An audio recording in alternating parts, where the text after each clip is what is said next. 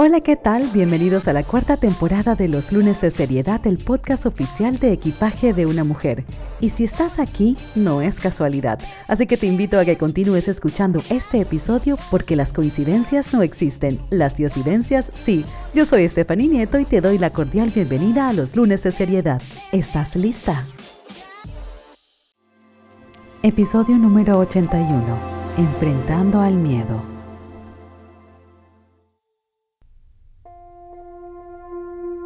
¿Qué es el miedo? ¿Es acaso este temor que siento real o proviene de experiencias pasadas? ¿Es este temor mío o será de alguien que con sus palabras y advertencias logró tejer sus fibras en lo más profundo de mi inconsciente? ¿Sabías que la respuesta al miedo comienza en una región del cerebro denominada amígdala, ubicada en el sistema límbico está encargada de regular las emociones y funciones de conservación del individuo. Escuchaste bien. Está encargada de regular las emociones y funciones de conservación del individuo. Cuando ésta, la amígdala, detecta una fuente de peligro, desencadena los sentimientos de miedo y ansiedad. No, la amígdala y su función no son nuestros enemigos, son nuestros aliados. Pero, ¿cómo logro que este mecanismo maravilloso de protección me cuide, mas no me paralice? Excelente pregunta. Daba vueltas y vueltas mientras pensaba en un montón de cosas más a la vez. Ajá, por supuesto, ahí estaba, otro mecanismo de defensa más. Piensa en todo, Stephanie, y enfócate en nada. Así no padeces ni profundizas.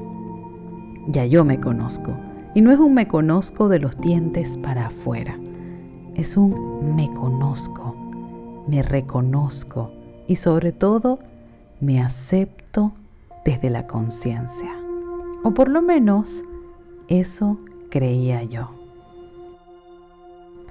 Y es que todo esto, el descubrimiento, la conciencia del yo, el aceptarnos, el conocernos, el reconocernos, toda esta aceptación que nace con los cambios, con esas nuevas versiones de nosotros, todo esto es nuevo. Escuchaste ya el episodio número 80, La magia de la evolución. Si aún no lo has hecho, pues te invito a que lo hagas.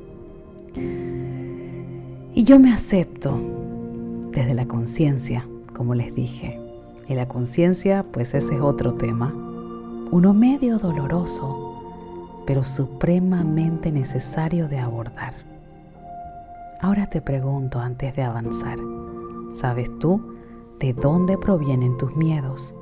Son tuyos, escucha bien, son tuyos o son ajenos. No, no, no, no, no. No te apresures en contestar.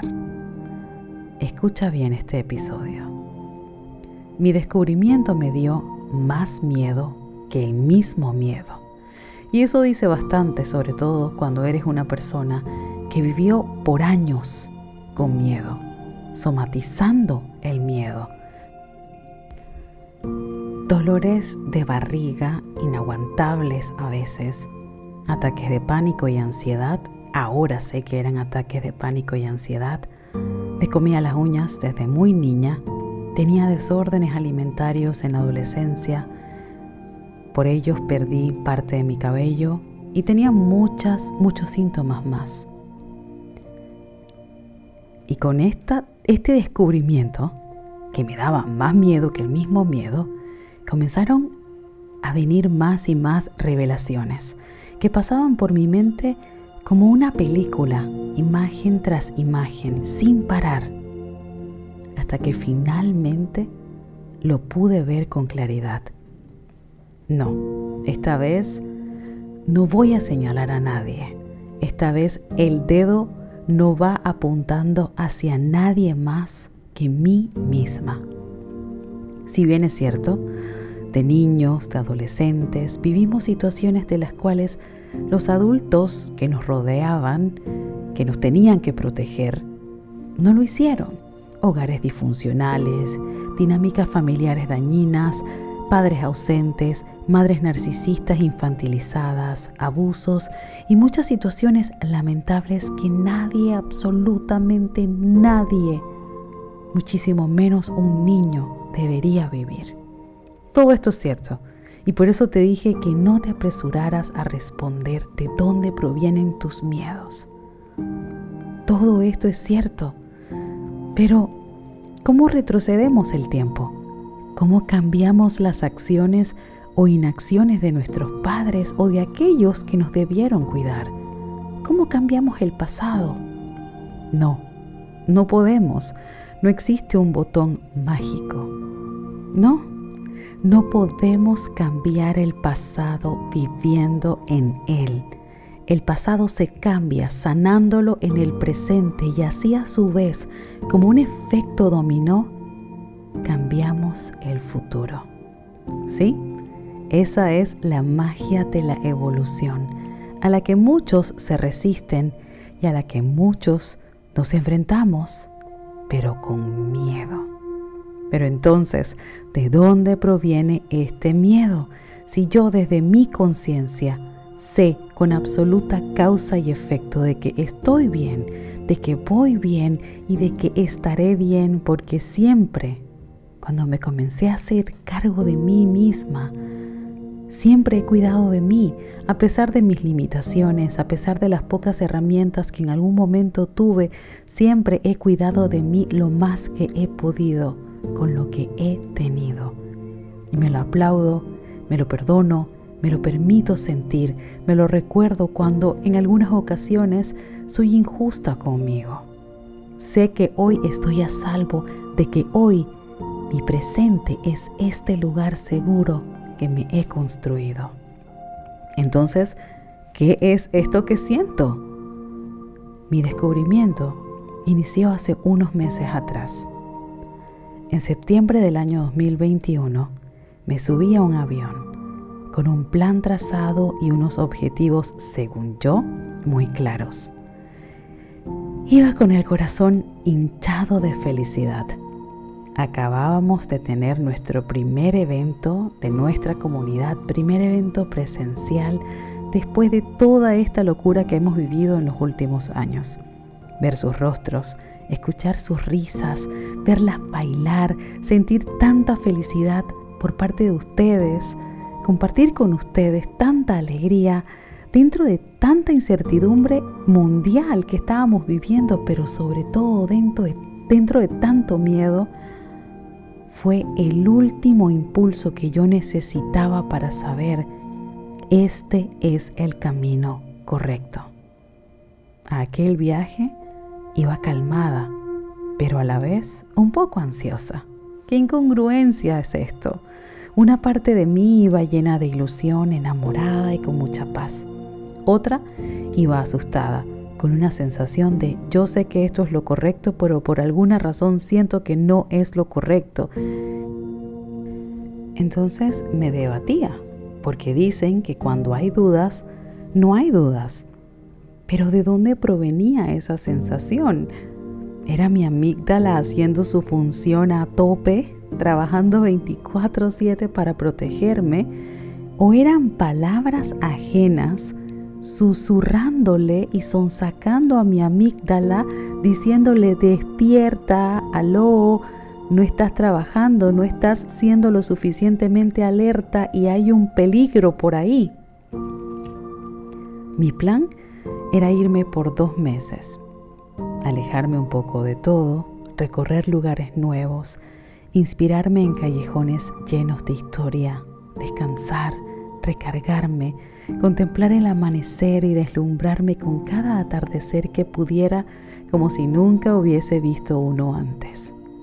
Y así, finalmente podría encontrar la inspiración o ese momento mágico para poder terminar de escribir aquel libro que cada vez que puede agita las páginas que le quedan vacías, intentando llamando, llamar mi atención como recordándome oye, tenemos algo pendiente. Mi plan era casi perfecto. Terminaría el libro y su lanzamiento sería el hito que me regalaría para mis 39 años en el mes de mayo del 2022. Para las que escucharon el episodio pasado, el episodio 080, La magia de la evolución, saben y conocen qué sucedió durante eso que yo creía que iba a suceder. Pero cometí dos errores. Yo tenía supuestamente mi plan, ¿no? Pero no contaba con varias situaciones. El primer error, uno que cometemos muchas veces todos sin darnos cuenta, desde la ingenuidad, desde la pureza de nuestro corazón. Conversando con alguien bien emocionada de mis planes, supuestamente esta persona me quería o por lo menos me apreciaba como su amiga. Súper ingenua e ilusionada le conté por encima mi plan. Tampoco soy... No voy a decir la palabra tonta porque yo no considero que ser bueno en el mundo es ser tonto. Yo no considero que debamos cambiar nuestra esencia o nuestra bondad porque el mundo está lleno de gente mala o gente rota, mejor dicho. Le conté por encima solamente. Mi plan, lo que tenía pensado. Y genuinamente no esperaba una reacción positiva, pero en ese momento no sé qué estaba pensando. Es decir, en ese momento no sabía qué estaba pensando. Ahora estoy muy clara del por qué se lo compartí. Pude ver en sus gestos y en el tono de sus palabras cómo de inmediato desaprobaba cada cosa que le decía. Pude observar, pude ser testigo de cómo sus miedos, sus monstruos, sus encapuchados iban apoderándose de su rostro sus pupilas se dilataban, su lenguaje corporal era un poco más desafiante, como en postura de alerta. Lo pude ver, lo pude percibir, como de la nada sabía que sus palabras iban a comenzar a salir como un veneno. ¿Y tu hija? Tú te crees una peladita para necesitar alejarte de todo y ponerte a escribir. ¿Te vas a escribir de verdad o te vas de luna de miel? Tú tienes cara de ser esas mujeres que se enamoran rápido. Y tú no puedes escribir en tu casa porque te tienes que ir lejos. Pero bueno, qué bien que te vayas, amiga. Estoy segura que el libro va a ser un éxito. ¿Te suenan familiares estas palabras? ¿Te suena familiar esta manera agresiva, pasiva de hablar? Si te suena familiar, cuidado. Evidentemente esta persona no me quería o me quería a su manera. Una muy dañina. Pero, ¿qué puede darte una persona dañada? Por eso les dije que no voy a apuntar a nadie más que a mí misma. Sus palabras venían impregnadas de veneno, de odio, hablaban de su propia frustración, de su infelicidad disfrazada de realismo. Es que yo soy una persona realista, es que yo te digo lo que nadie te dice, es que alguien te tiene que decir la verdad. ¿Te suena esto familiar? De más está decir que esa persona no forma parte de mi vida ya, y no por eso en específico, ojo, porque lo crean o no, les seguí hablando. ¿Pero por qué? ¿Cómo no cortas una relación tan dañina de inmediato, Stephanie? Yo, desde la conciencia como adulta, ignoré sus comentarios. Simplemente desde la empatía y la comprensión, sabes, es una persona, es así, yo sé de dónde provienen sus palabras, yo entiendo por qué, por qué lo hace, pero es así, tratando de justificar desde la empatía, que de la empatía hablaremos más adelante, y dije simplemente, sabes que esta persona es así, no voy a permitir que me afecte. Eso decía yo, o por lo menos lo pensaba. Ya en el avión, comencé a sentir el peso de la realidad. Escuchaba palabras llenas de culpa que yo, desde mi conciencia, no reconocía como mías. Mi hija estaba perfecta, quedaba en perfectas manos. Yo no era una mala madre, yo no soy una mala madre, ni estaba abandonando a mi hija, mudándome de país para siempre, dejándola atrás por un hombre o estaba en malas condiciones. Yo estaba clara, estoy clara sobre qué clase de mujer y sobre todo sobre qué clase de madre soy. Pero entonces, ¿por qué permitía que esas palabras resonaran en mi cabeza? Una vez llegué a mi destino, la ansiedad se comenzó a esfumar y según yo me había olvidado de esas palabras. ¿Te suena esto familiar? ¿Qué tan cierto es que las palabras se las lleva el viento? ¿Qué tan cierto es que uno simplemente se olvida? El cuerpo no olvida, quedan las sensaciones, queda esa sensación y cuando de pronto pasa algo que te conecta con esa sensación, vuelve los sentimientos, vuelve la ansiedad. ¿Te suena esto familiar? No fue hasta una tarde, escribiendo, que me di cuenta de todo. Esa voz, la voz del avión, la voz de la angustia, la voz de la culpa, no era la voz de esta persona, no era la voz de nadie externa. Esa voz no era el eco de las palabras venenosas de aquella persona, no era nada de eso. Pero entonces, ¿de quién es esta voz? Yo sabía que aquella que se moría de miedo por alcanzar los planes que tanto había soñado, no era yo. Pero entonces, ¿quién era? ¿Cómo es posible que yo pueda tener sensaciones o sentir algo que no es mío? Me paré de la mesa, estaba muy confundida, tenía muchas horas sentada escribiendo, me sentía frustrada, ya la inspiración no estaba fluyendo. Me paré, me tomé un café, me fui al baño, me lavé las manos y mientras me lavaba las manos, me miré en el espejo. Me tomó unos minutos asimilarlo. Era yo. Sí, evidentemente, el reflejo en el espejo era yo pero era yo quien estaba muerta de miedo. Era yo, pero no me reconocía porque esa yo a la que yo estaba viendo en el espejo en ese instante era mi yo del pasado, la adolescente, la que todos percibían rebelde, pero que por dentro era temerosa y frágil. No era la yo del presente, la adulta, la consciente, la fuerte y la vulnerable a la vez. ¿Cómo es que podamos coexistir ambas en un mismo cuerpo? Me pregunté, impávida, ahí en el espejo, mirándome.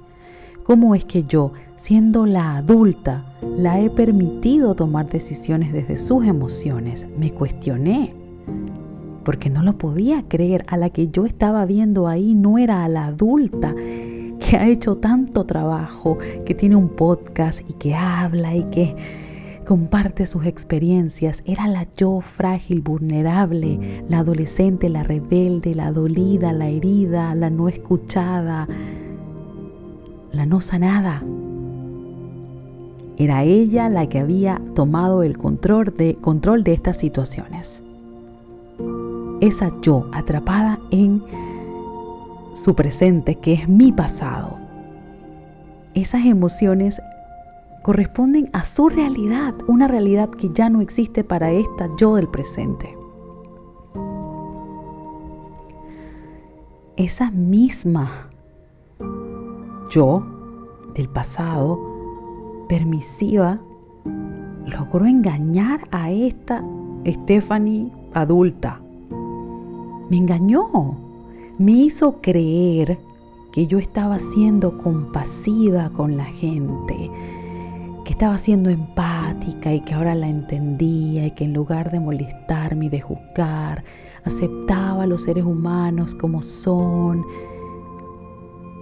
los aceptaba supuestamente desde mi empatía, cuando en realidad era ella siendo la misma aparentemente rebelde, pero permisiva por querer ser aceptada, permisiva por querer pertenecer, permisiva por no querer brillar demasiado, cautelosa por no querer que la notaran mucho, porque ser notada para ella fue un problema. Pero de eso hablaremos más adelante. Fue esa yo adolescente, dolida, lastimada, que tuvo que aprender a consolarse sola, la que le permitió a estas personas resonar. Claro, era imposible que la yo del presente resonara con ese tipo de personas. Por eso a mí, desde mi yo personal decía, del presente decía, pero, ¿sabes? O sea, la yo del presente, perdóname el francés, la mandaría a la mierda. Porque sé cuánto me ha costado estar aquí. Pero una parte de mí seguía enganchada con estas personas. ¿Por qué? Esa parte de mí era mi yo adolescente que se rehusaba a creer o se rehúsa a creer que crecimos. Se rehúsa a creer que ya no me tiene que proteger. Se rehúsa a creer que ya yo no la necesito. Puede sonar muy loco todo lo que les estoy contando, pero por eso era tan incongruente todo. Desde este yo adulto, entender por qué permití esto, por qué permití aquello porque lamentablemente mi yo del pasado en muchas ocasiones ha tomado el control y ha salido con sus miedos, con sus heridas, y me costó asimilarlo. Me costó entender que en muchas ocasiones he actuado, he permitido, he decidido y he vivido desde ese yo del pasado que no entiende que ya somos una adulta, que no entiende que estas personas no pueden entrar en nuestra vida, que estas personas no tienen un lugar en nuestro presente. Y se preguntarán por el segundo error, no crean que se me ha olvidado. Quizá también se pregunten cómo hice con ese descubrimiento en septiembre del 2022. ¿Cómo enfrenté a mi yo del pasado? cómo la he lidiado. Pero de eso hablaremos en el próximo episodio. Ahora te pregunto, ¿de dónde vienen esos miedos? ¿Son tuyos? ¿Son ajenos? ¿De cuál versión de ti provienen? Nos escuchamos la próxima semana en la continuación de este episodio. Yo soy Stephanie Nieto y este fue el episodio número 81, Enfrentando al miedo. Chao, hasta la próxima.